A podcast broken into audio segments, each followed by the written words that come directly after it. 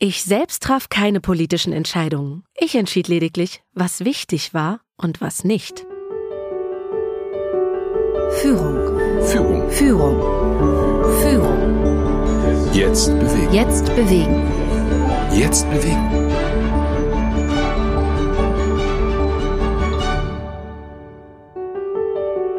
Wenn das so weitergeht, dann platze ich irgendwann. Hast du solche Gedanken auch manchmal? Kennst du dieses Gefühl, wenn sich dein Magen so zusammenzieht, sobald diese ganz bestimmte Person das Büro betritt? Dann steckst du vermutlich in einem Konflikt. Die gute Nachricht ist, damit bist du nicht allein. Konflikte sind ein ganz normaler Teil unseres Alltags. Die nicht ganz so gute Nachricht, auch wenn Konflikte alltäglich sind, ist es nicht immer einfach, den richtigen Umgang mit ihnen zu finden. Aber vielleicht finden wir ihn ja heute gemeinsam. Das hier ist ein Podcast der DB Akademie in Kooperation mit der Zeitakademie Corporate. Hier wollen wir von außergewöhnlichen Persönlichkeiten erfahren, wie es gelingt, bestehende Strukturen zu hinterfragen und neue zu entwickeln. Dabei blicken wir zurück auf VorreiterInnen von früher und sehen uns auch aktuelle Vorbilder an. Und warum das alles? Ganz einfach. Damit wir morgen nicht sagen, gestern war alles besser. Ich bin Lisa Buzinski und mit mir im Studio ist mein Kollege Victor Redman. Ja, und die Frau, von der wir eingangs schon gehört haben, die musste in ihrem Leben wirklich viele Konflikte erleben und bestehen. Dabei hat sie mutig neue Wege beschritten und sie musste sich so einigen Widerstand gefallen lassen. Ihre Geschichte erzählt uns heute die Sprecherin Ulrike Weidemüller. Manchmal, wenn du eine Entscheidung getroffen hast, die du für richtig hältst, musst du das einfach durchziehen. Gegen alle Widerstände, gegen alle Zweifel gegen alle, die anderer Meinung sind. Wäre mir dies nicht bewusst gewesen, hätte ich wohl niemals meinen zweiten Ehemann geheiratet. Er war frisch verwitwet, als ich ihn kennenlernte. Eine gemeinsame Freundin stellte uns vor. Was sie sich dabei dachte, weiß ich nicht. Letztendlich spielt es aber auch keine Rolle. Wichtig ist eigentlich nur, dass es zwischen ihm und mir sofort funkte. Es war eine Überraschung für uns beide. Aber eine sehr angenehme. Wir trafen uns immer öfter. Und dann, bald schon, kam der Tag, an dem er mir einen Antrag machte. Niemand war überraschter als ich. Aber auch diese Überraschung war eine schöne. Ich sagte ja. Allerdings musste ich rasch feststellen, dass es eine ganze Reihe von Leuten gab, die sich nicht mit uns freuen konnten. Das ginge alles viel zu schnell, protestierten sie. Einige vermuteten, mein Verlobter und ich hätten bereits während seiner ersten Ehe eine Affäre gehabt. Ein paar besonders sensationslüsterne Subjekte setzten sogar das Gerücht in die Welt, wir hätten seine erste Frau umgebracht. Mit einem solchen Gegenwind hatte ich im Leben nicht gerechnet. Mein Verlobter auch nicht.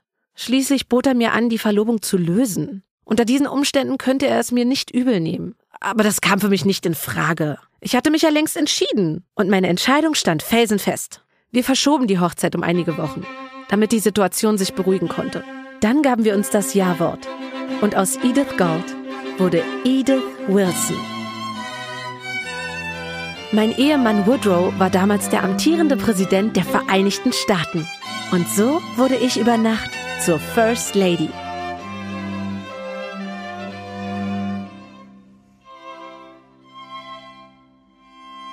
Also für mich wäre das, was Edith Wilson erlebt hat, wirklich ein echter Albtraum gewesen. Früher habe ich Konflikte so gut es ging vermieden und bis heute bin ich auch immer noch eigentlich eher so Kategorie, alle sollen sich am besten lieb haben, bitte. Den Umgang mit Konflikten, den musste ich richtig lernen und üben. Und ganz ehrlich, ich habe dafür auch professionelle Hilfe in Anspruch genommen. Und du, Viktor, wie ist es bei dir? Gehst du Konflikte auch eher so offensiv an oder bist du mehr so wie ich? Ähm, ich sehe mich da eigentlich eher so in einer Spur mit Edith Wilson, wobei ich witzigerweise gar nicht finde, dass die ihre Konflikte so besonders offensiv angeht.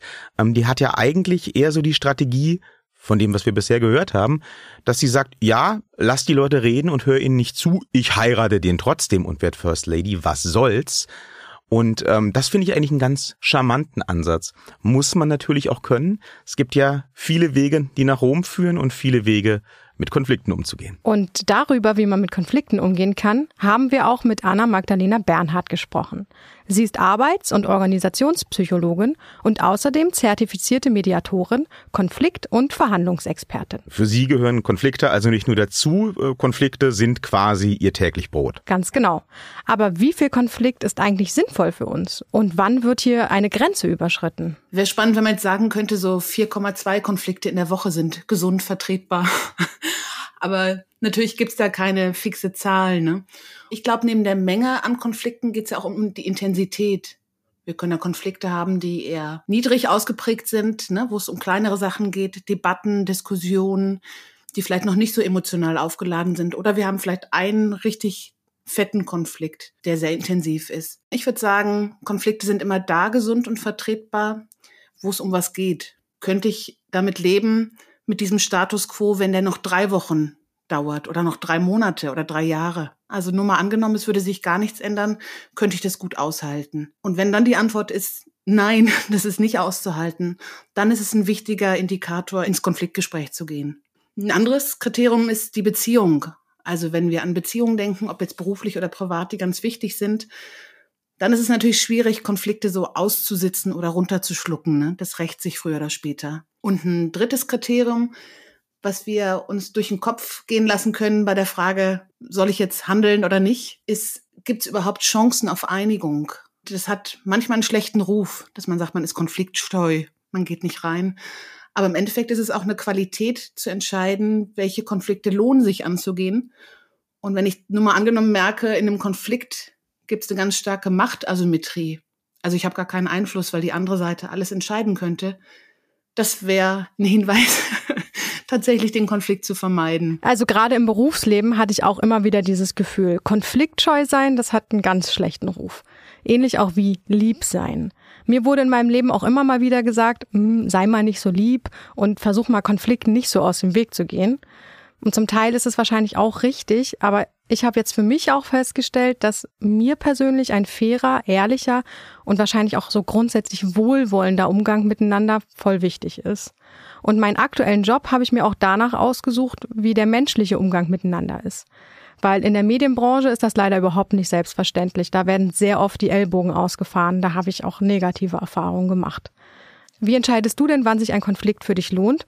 Und hast du auch eine konkrete Strategie für Konfliktsituationen vielleicht? Ich glaube, ehrlich gesagt, ich habe es da ziemlich gut. Ich habe ja in der letzten Folge schon mal erwähnt, dass ich eine binär denkende Persönlichkeit bin. Meint, ich bin entweder total zufrieden oder ich bin total unzufrieden. Ähm, ich finde dich als Person, als äh, Kollegin entweder super oder du bist mir halt egal. Und dann versuche ich den Kontakt auch möglichst zu minimieren. Und diese Art zu denken, die überträgt sich tatsächlich auch auf meine Herangehensweise an Konflikte. Die Entscheidung, ob ich den Status quo aushalten kann oder nicht, die ist bei mir meist ganz schnell getroffen. Das fällt mir überhaupt nicht schwer. Und wenn ich mich dann entschieden habe, dann steht das auch da ticke ich tatsächlich auch ein bisschen wie Edith Wilson. Da ist es mir dann auch tatsächlich egal, ob die andere Person mir irgendwie übergeordnet ist. Wenn ich das Gefühl habe, wir müssen hier was klären, dann müssen wir das klären. Ja, und wenn eine zufriedenstellende Lösung nicht machbar ist, dann muss ich für mich die Konsequenzen ziehen, notfalls auch bis zur Beendigung der Zusammenarbeit. Ich habe da wirklich einen Tunnelblick. Äh, das ist nicht immer gut, aber in dem Fall glaube ich auch nicht unbedingt das Schlechteste. Das ist schon ein bisschen beneidenswert, ja. Ich muss auch ehrlich gestehen, ich habe dich schon öfter bewundert dafür, wie du wirklich auch in die Konflikte reingehst. Also auch zum Beispiel mit Dienstleistern oder so. Ich bin da immer sehr zurückhaltend. Viele Leute sind aber über lange Zeit in ihren Konflikten auch gefangen oder sie erleben dieselbe Art von Konflikt immer wieder. Das könnte ein Warnzeichen sein, sagt Anna Bernhardt. Wenn wir auf unsere Konflikte gucken und merken, die Muster wiederholen sich, dann kann es ein Hinweis darauf sein, dass da zumindest das eine Überlegung wert wäre, stärker nochmal in die Selbstreflexion zu gehen. Das klingt jetzt vielleicht so komisch, aber das bedeutet zu schauen, wie kommt es eigentlich, dass ich immer wieder gegen dieselbe Wand renne? Na, das ist ja auch schmerzhaft. Was, vielleicht auch was für Nutzen habe ich davon? Manchmal gibt's ja auch Ehepaare, vielleicht nehmen wir mal das Bild, die ganz gefangen sind in ihren Konfliktmustern. Ne? Die haben immer wieder denselben Streit irgendwie über Haushaltsthemen oder Kindererziehung. Und man denkt so, warum wiederholen die die Schallplatte? Bei denen kann aber der Konflikt oder das Austragen von Konflikt für Drama und Wärme und Reibung sorgen, also sprich für Nähe. Das kann sein, dass man da auch Unterstützung braucht, das zu reflektieren für sich, ne, mit guten Freunden oder mit Profis, um zu gucken, was sind diese Muster, die dazu führen, dass die Schallplatte sich wiederholt. Eine Möglichkeit kann sein, wirklich zu schauen, was sind denn für mich die wesentlichen Ziele und Bedürfnisse und Interessen gerade? Wo lohnt sich das Drama? Wo gehe ich wirklich in die Auseinandersetzung? Also nur mal angenommen, ich setze mich für die Energiewende ein, dann kann ich damit rechnen, einfach weil ich eingebettet bin in großräumigere Konflikte, gesellschaftliche Auseinandersetzungen, dass ich ein dickeres Fell und mehr Konflikte haben werde oder ein dickeres Fell brauche, als wenn ich jetzt vielleicht Cello unterrichte. Bin ich mit meiner Konstitution an der richtigen Stelle oder schaukelt sich hier was hoch? Und wenn sich was hochschaukelt, das ist oft auch ein Hinweis, dass uns einfach eine Pause gut tun würde, ne? auszusteigen aus dieser Eskalationsschleife. Weil wenn wir da erstmal drin sind, dann übernimmt, also im Hirn heißt es Amygdala, diese Struktur, die für Emotionsverarbeitung zuständig ist, übernimmt uns komplett. Man nennt es Amygdala-Hijacking und dann sind wir wie gefangen. Also dann sind wir nicht mehr Herrin oder Herr unserer Sinne. Amygdala hijacked. Ich glaube, das lasse ich mir auf ein T-Shirt drucken. Das erklärt so vieles. Hä, wieso? Ich denke, der Tunnelblick regelt das bei dir. Ja, schon. Der Tunnelblick, also mein binäres Denken, führt aber auch dazu, dass ich durchaus zu extremen Emotionen neige. Ähm, ich nehme die zumindest extremer wahr, als das unbedingt immer sinnvoll ist. Das merke ich schon. Wenn mich zum Beispiel ein Kollege, von dem ich sowieso nicht so viel halte, dumm von der Seite anquatscht, dann ärgert mich das extrem. Auch wenn ich eine Nachricht bekomme, die mich nicht freut, dann kochen die Emotionen da schnell hoch. Und früher habe ich dann auch direkt aus dem Brass raus geantwortet. Das hat dann allerdings den Konflikt meist nur verschärft oder überhaupt erst einen ausgelöst. Inzwischen habe ich mir angewöhnt, nicht sofort zu reagieren, wenn ich gerade aufgewühlt bin. Mit ein bisschen Abstand kann ich das alles dann meist viel besser einordnen. Und oft stelle ich dann auch fest, dass ich irgendwas in den falschen Hals gekriegt habe. Es ist ja auch wichtig, nicht nur zu hören, was der andere sagt, sondern eben auch zu verstehen, was er meint und wie er das meint. Also ich versuche ebenfalls bei stark emotional aufgeladenen Situationen erstmal ein bisschen Abstand zu gewinnen. Und dann gibt es ja auch immer noch so ein paar Grundsätze, die man beachten kann, sowas wie Ich-Botschaften senden, authentisch sein und zu den eigenen Gefühlen stehen, die meiner Erfahrung nach auch wirklich gut funktionieren in Konfliktsituationen. Meine größte Herausforderung war es aber erstmal zu lernen, Konflikte überhaupt auszutragen, weil ich habe zu Hause nämlich eigentlich gelernt, Streitigkeiten lieber auf sich beruhen zu lassen. Also erst fetzen und sich dann aber wieder lieb haben, ohne nochmal drüber zu sprechen, was da eigentlich los war. Rückblickend muss ich sagen, eigentlich hatten wir Glück, dass das so gut funktioniert hat und ich habe heute eine super gute Verbindung zu meiner Mutter und meiner Schwester und darüber bin ich sehr froh. Aber leider funktioniert diese Strategie in anderen Beziehungen überhaupt nicht.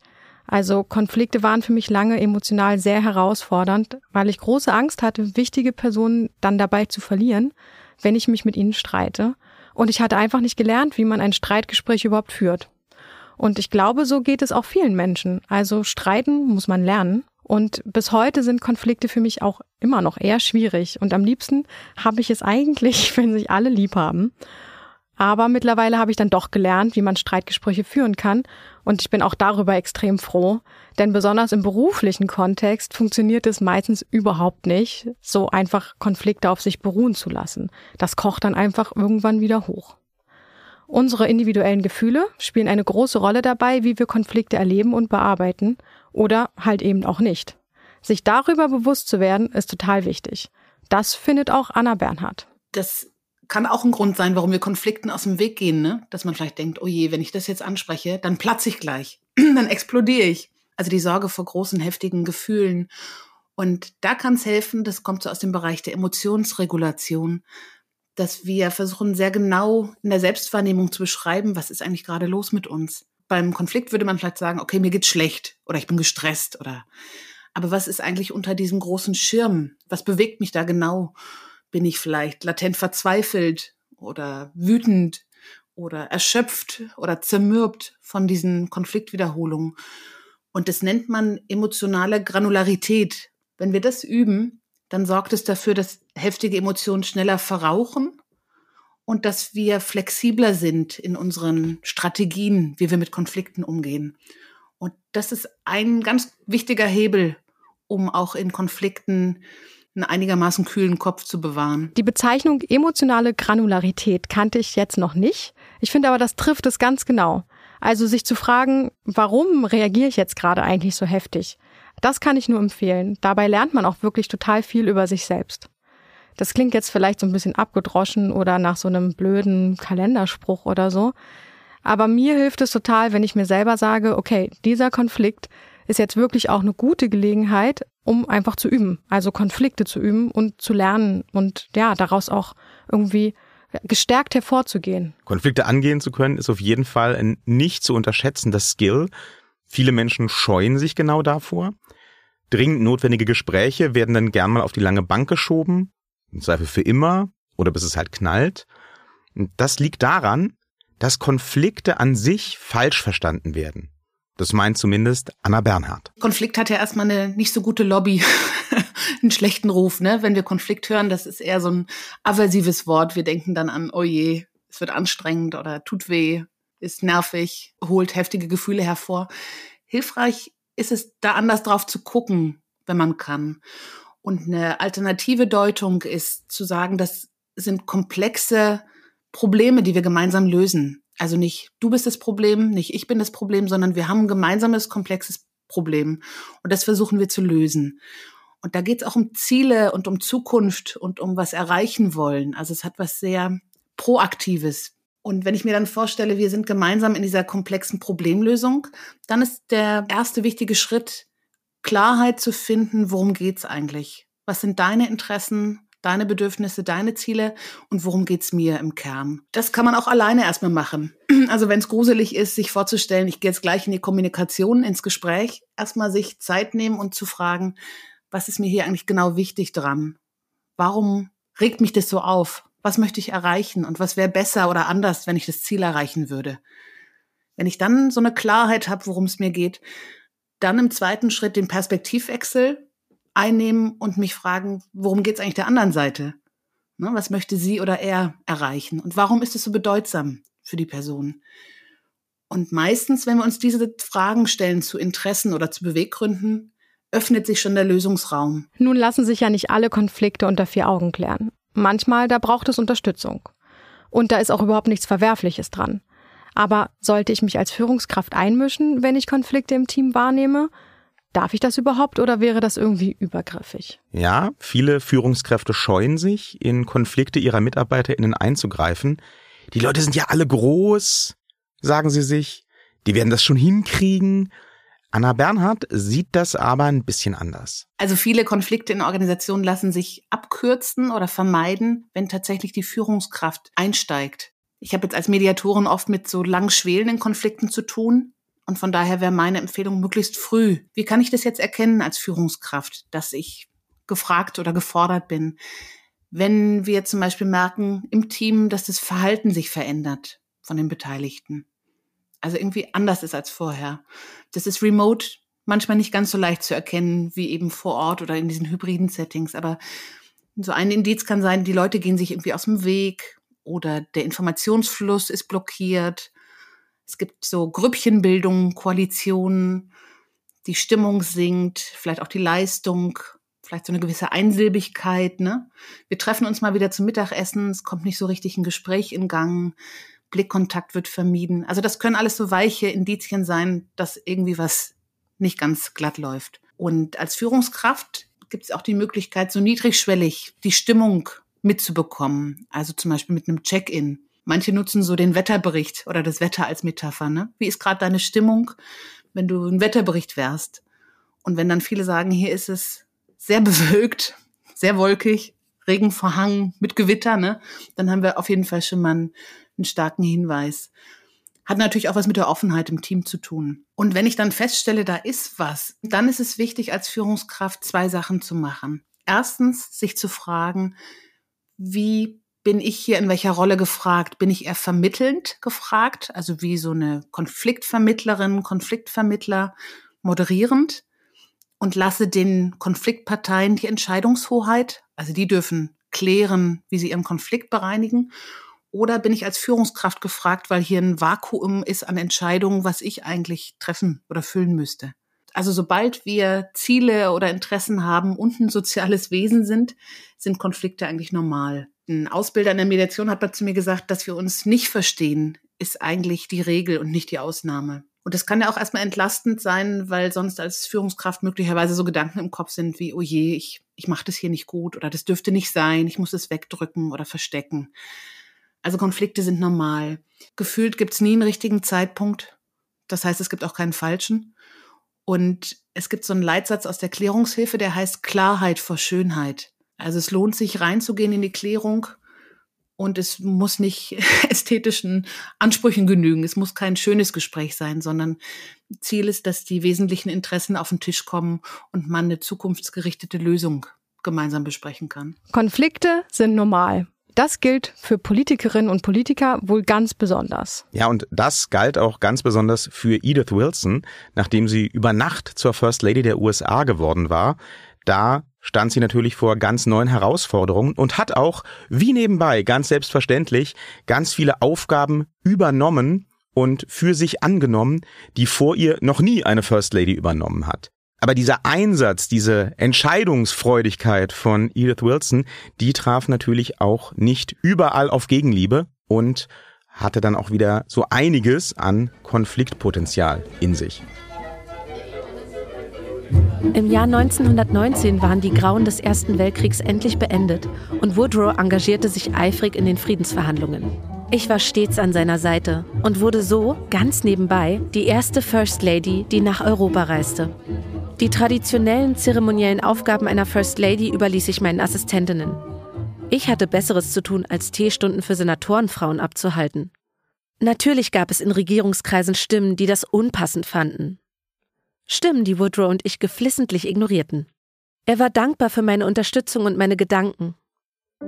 Und er war auch zunehmend darauf angewiesen. Sein Gesundheitszustand verschlechterte sich in den ersten Monaten des Jahres 1919 zusehends. Dennoch weigerte er sich stoisch, kürzer zu treten. Zu wichtig war ihm die Zukunft Europas. Seine eigene Zukunft bedachte er dabei nicht. Ich war an seiner Seite, als er zusammenbrach. Woodrow hatte einen Schlaganfall erlitten. Einen gewaltigen Schlaganfall, wie sein Arzt mir anvertraute. Sein Tatendrang war ungebrochen, sein Körper aber hielt dem nicht mehr stand. Nach seinem Schlaganfall war Woodrow teilweise gelähmt, das Sprechen bereitete ihm Probleme. Das Schreiben war nahezu unmöglich. Der Arzt verordnete ihm bis auf weiteres strenge Bettruhe, und ich sah mich wieder einmal mit einer schicksalsträchtigen Entscheidung konfrontiert.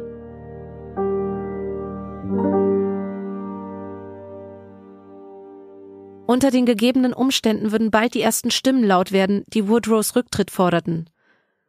Vielleicht wäre das auch das Vernünftigste gewesen. Das wusste ich. Ich wusste aber auch, dass der Rücktritt meinen Mann seelisch vernichten würde.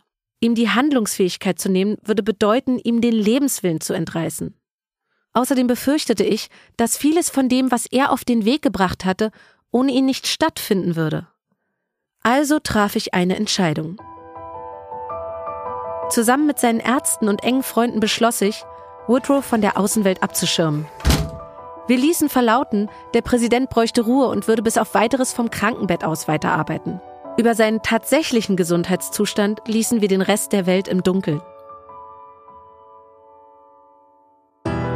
In den folgenden Wochen und Monaten wurde ich Woodrows Stimme. Ich studierte jedes Dokument, das die Sekretäre und Senatoren ans Weiße Haus schickten und tat mein Bestes, die wichtigsten Anliegen in Kurzform für meinen Mann zusammenzufassen. Ich selbst traf keine politischen Entscheidungen. Ich entschied lediglich, was wichtig war und was nicht. Und was ich dem Präsidenten vorlegte. Er stellte tausend Fragen und wollte jedes Detail wissen. Vor allem über den Vertrag von Versailles, der gerade in Europa ausgehandelt wurde. Natürlich gab es immer wieder Leute, die ihr Anliegen dem Präsidenten persönlich vortragen wollten. Dazu mussten sie allerdings erst an mir vorbei. Und ich ließ persönliche Besuche nur in absoluten Ausnahmefällen zu. Woodrows politischen Gegnern war die Situation gar nicht recht. Mehr als einmal versuchten sie, sie zu ihrem Vorteil auszunutzen. Ein republikanischer Senator unterstellte mir sogar einen Staatsstreich. Ich hätte den Traum der Suffragetten verwirklicht, schwadronierte er, und mich von der First Lady zum ersten Mann im Staat erhoben. An meiner Entschlossenheit änderte das allerdings nichts. Ich ignorierte die Spitzen, soweit es ging, war aber auch bereit durchzugreifen, wenn es nötig wurde. Nachdem der Staatssekretär Robert Lansing mehrere Kabinettssitzungen ohne mich abgehalten hatte, setzte ich mich dafür ein, ihn seines Amtes zu entheben. Mit Erfolg. So war es Woodrow möglich, seine Amtszeit als Präsident erfolgreich zu Ende zu bringen. Vieles von dem, was er umsetzen wollte, konnten wir gemeinsam umsetzen. Mir haftete noch Jahre später das Gerücht an, ich hätte mich widerrechtlich zur ersten Präsidentin der Vereinigten Staaten gemacht. Aber mich schert das nicht. Ich hatte meine Entscheidung getroffen. Und ich stand zu ihr.